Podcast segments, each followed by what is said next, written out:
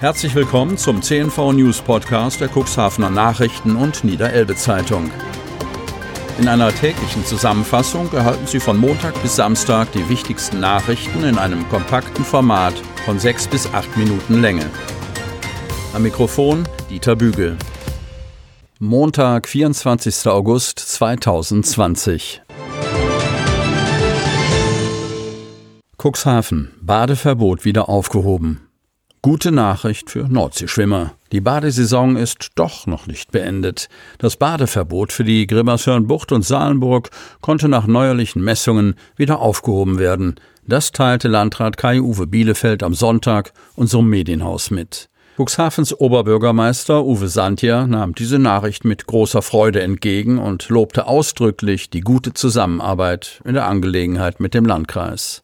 Schön, dass jetzt wieder gesundes, fröhliches Baden in der Bucht und in Salenburg möglich ist. Aber dennoch müssen wir schauen, wie es zu den erhöhten Werten kommen konnte. Das ist Aufgabe der nächsten Tage, kündigt Oberbürgermeister Santja Ursachenforschung an.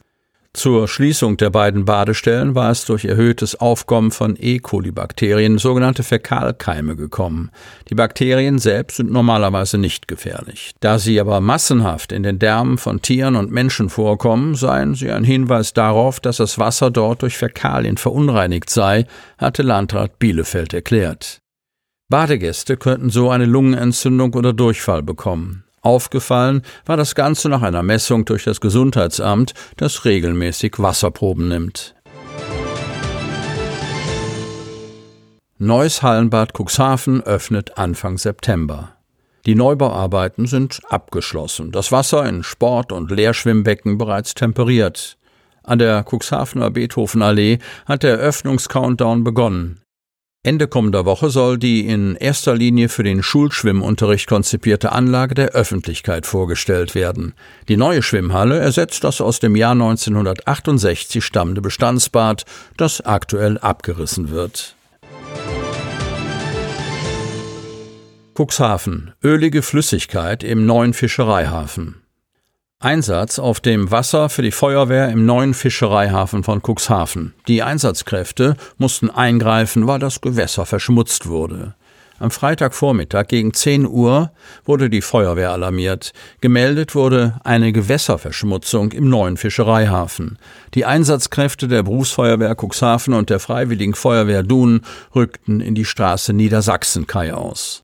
Die Retter entdeckten eine ölige Flüssigkeit, die das Wasser sichtbar verschmutzte.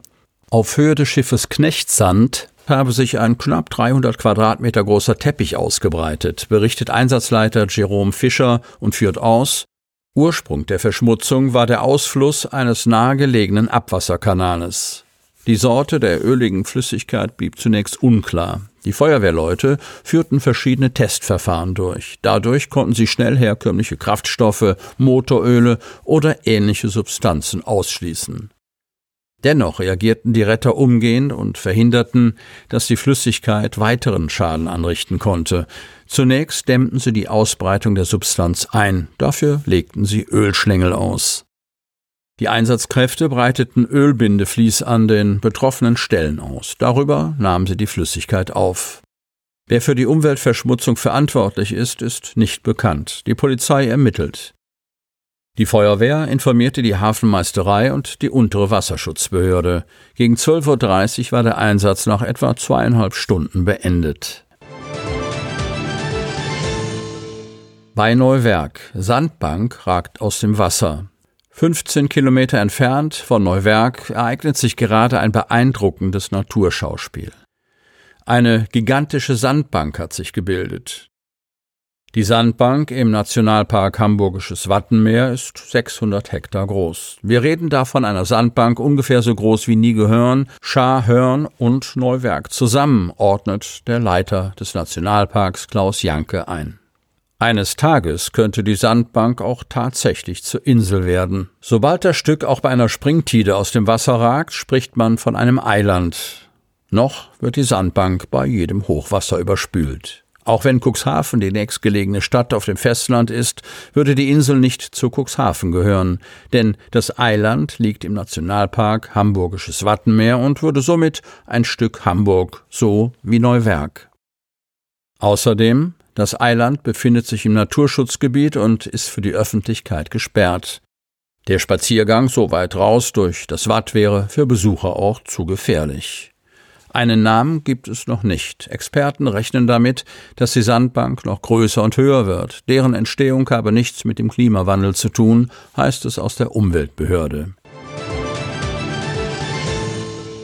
Wingster Minimarkt findet guten Zuspruch. Guten Zuspruch trotz des gemischten Wetters erlebte der Minimarkt am Wochenende in der Wingst. Nachdem alle Schützen und Volksfeste wegen der Pandemie ausfallen mussten, war die Freude bei Groß und Klein spürbar, doch noch ein wenig Budenzauber zu erleben, und auch die Schausteller waren froh, endlich ihrem Gewerbe nachgehen zu dürfen. Wingster Hundestrand ist zurzeit gesperrt. Das Hundestrandbad im Elchtal ist gegenwärtig vorübergehend gesperrt. Das sei eine reine Vorsichtsmaßnahme, versichert Bürgermeister Patrick Pawlowski. Die vorsorgliche Schließung des gemeindeeigenen Geländes habe man vorgenommen, nachdem Vermutungen aufkamen, dass es dort zu Blaualgenbefall gekommen sei. Das Hinzuziehen eines örtlichen Biologen habe allerdings ergeben, dass dies wenig wahrscheinlich sei, da sich auf der Wasseroberfläche die Wasserlinse im Volksmund als Entengrütze oder Entenflott bekannt ausbreite und dies gegen einen Blaualgenbefall spreche. Um aber auf Nummer sicher zu gehen, hat der Bürgermeister jetzt eine Beprobung veranlasst. Solange keine Ergebnisse vorliegen, die den Hunden ein sicheres Badevergnügen versprechen, bleibt der Wingster Hundestrand und die große angeschlossene Freilauffläche geschlossen. Sie hörten den Podcast der CNV Medien, Redaktionsleitung Ulrich Rode und Christoph Käfer. Produktion Rocket Audio Production.